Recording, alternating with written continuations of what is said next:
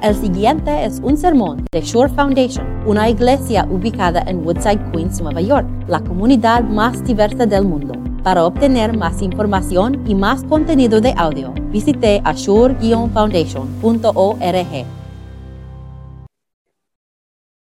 El texto por hoy día se encuentra en Apocalipsis capítulo 21 y hoy día vamos a continuar con nuestra serie que se llama Victorioso.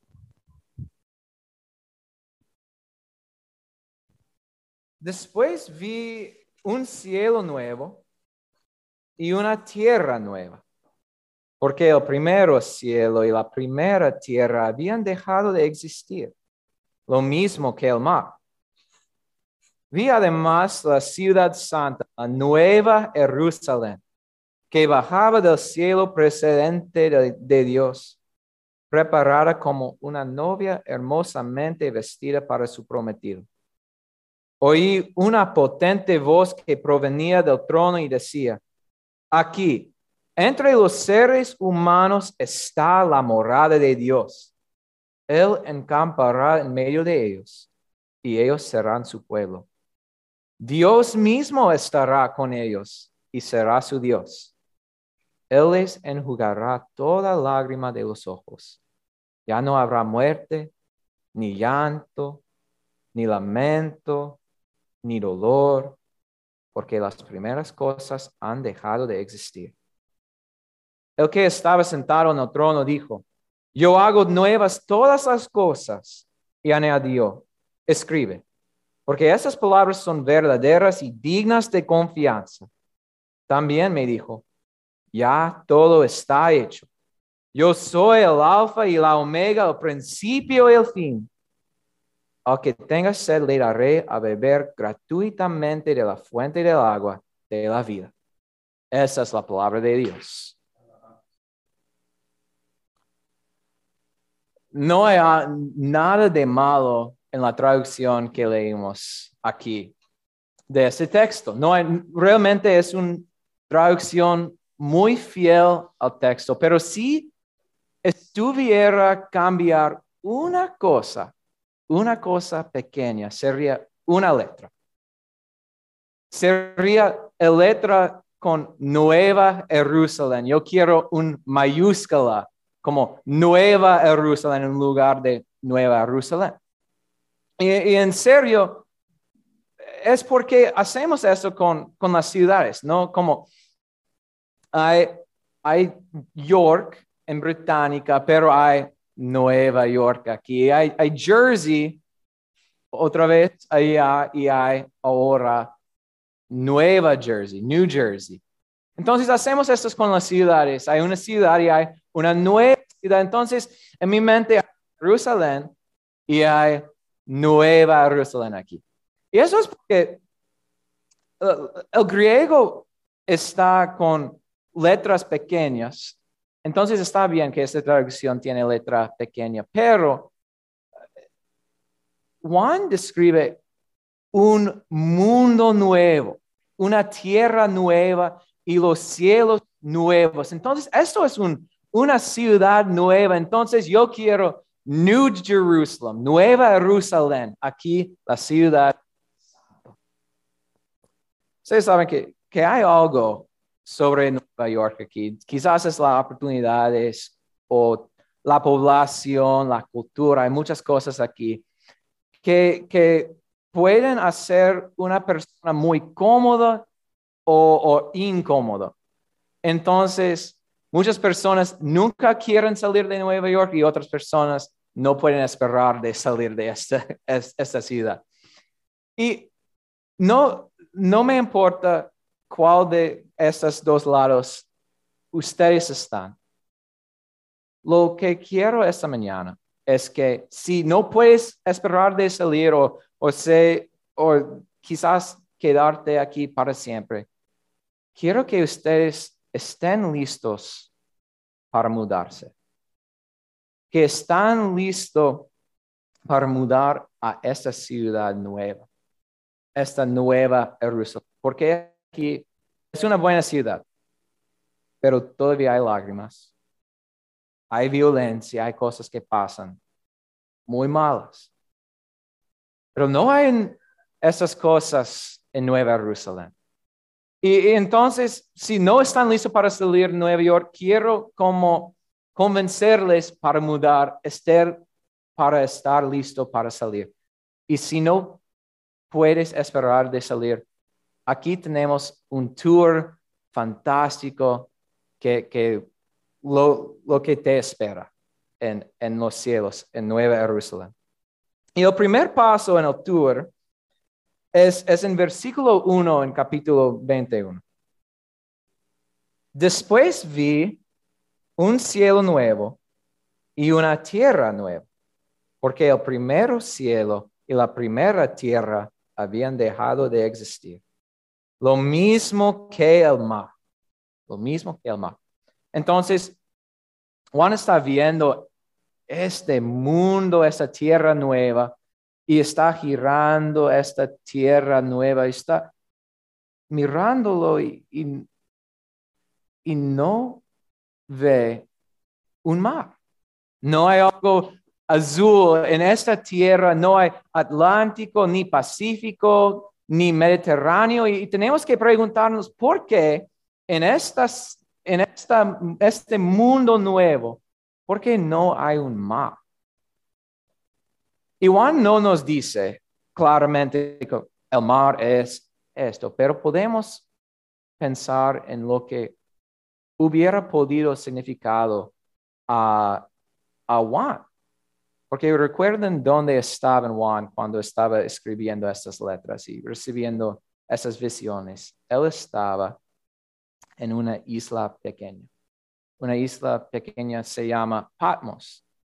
Y está bien lejos a, las personas que, que uh, le amó, porque estaba separado, exiliado por un mar.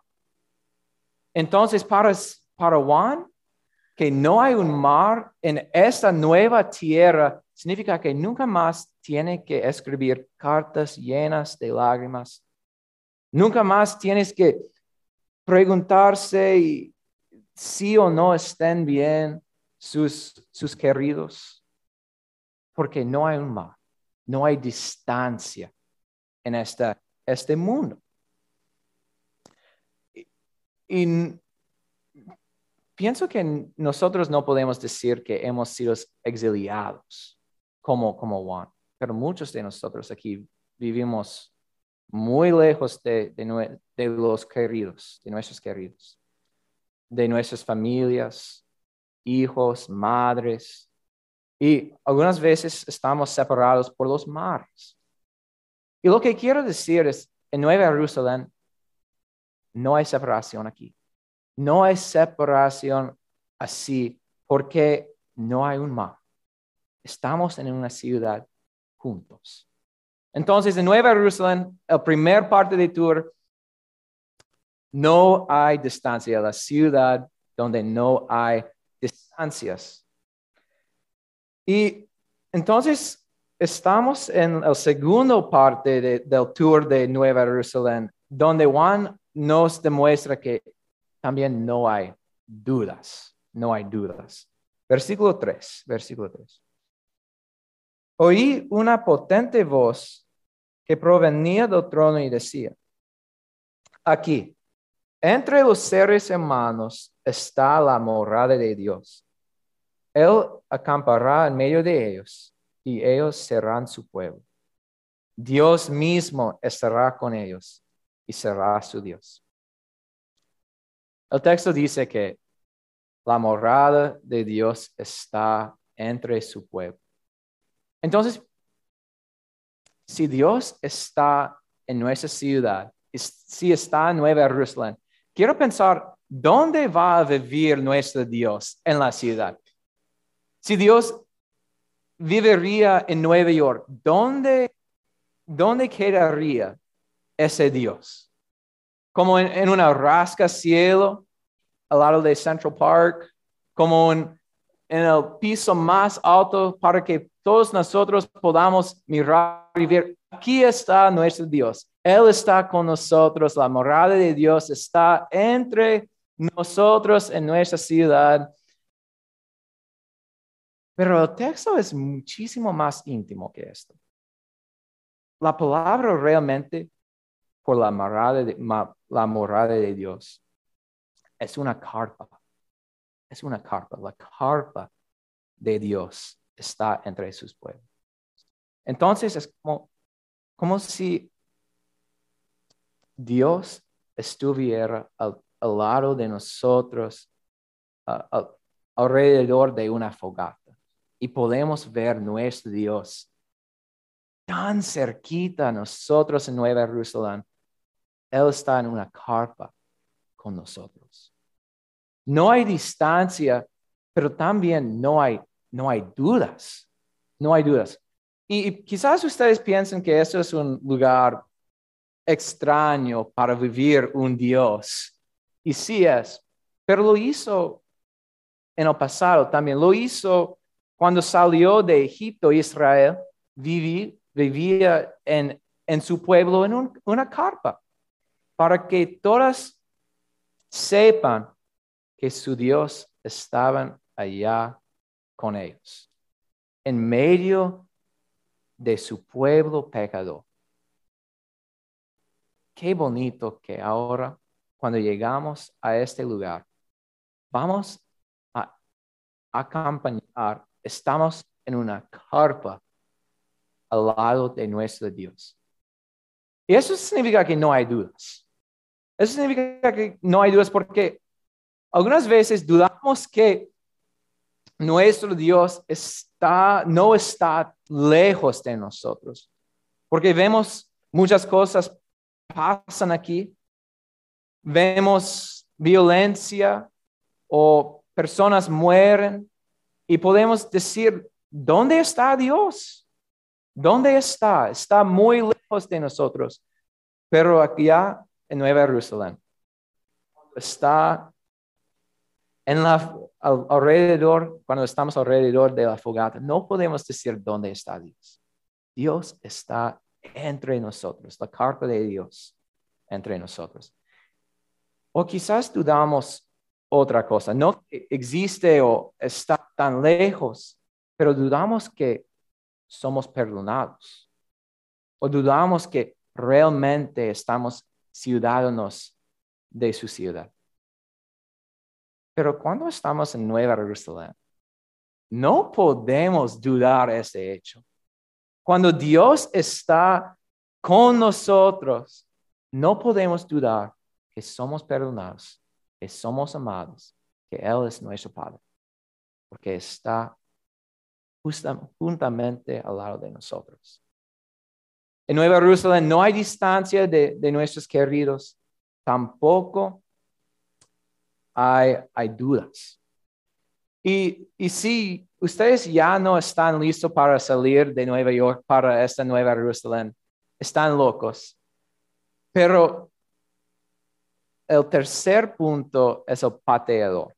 Esto es, es lo más importante que en este Nueva Jerusalén no hay dolor. No hay dolor. Y, y podemos ver esto en versículo 4, versículo 4 en sus boletines. Él les enjugará toda lágrima de los ojos. Ya no habrá muerte, ni llanto, ni lamento, ni dolor, porque las primeras cosas han dejado de existir. Las primeras cosas han dejado de existir. ¿Qué significa? esto? ¿Qué son las primeras cosas que han dejado de existir? Pues las primeras cosas son, son así. Que entramos a este mundo como niños pequeños, pero lleno de pecado, lleno de pecado. Y, y crecimos y pecamos más y más. Y, y al fin de nuestra vida, ¿qué pasa siempre? con las primeras cosas. Morimos, morimos. Porque las primeras cosas siempre terminan en la muerte. Las primeras cosas significan la muerte. Entonces, ¿qué significa que las primeras cosas han dejado de existir? Significa que la muerte ha muerto. La muerte mismo ha muerto. Entonces, ¿qué significa esto para tu vida en Nueva Jerusalén? En Nueva Jerusalén, nada más tienes que ver la cara de tu mamá con maquillaje, enmascarando el hecho que ella no está allá, que tu alma ya salió. Nada más. No tienes que pagar seguros para que tu familia esté bien si, si fallecías. Y nunca más tienes que perder un querido, un hermano, una hermana, nada más. Porque en Nueva Jerusalén la muerte ha muerto. entonces, significa algo más, más que la muerte que ha muerto, también la tristeza. Mira lo que dice el versículo 4. Él les enjugará toda lágrima de los ojos. Toda lágrima. Ustedes saben mejor que yo que, te haces llorar. Las cosas que, que nos entristeza. Y quiero que pensamos por un ratito en por qué estamos tristes.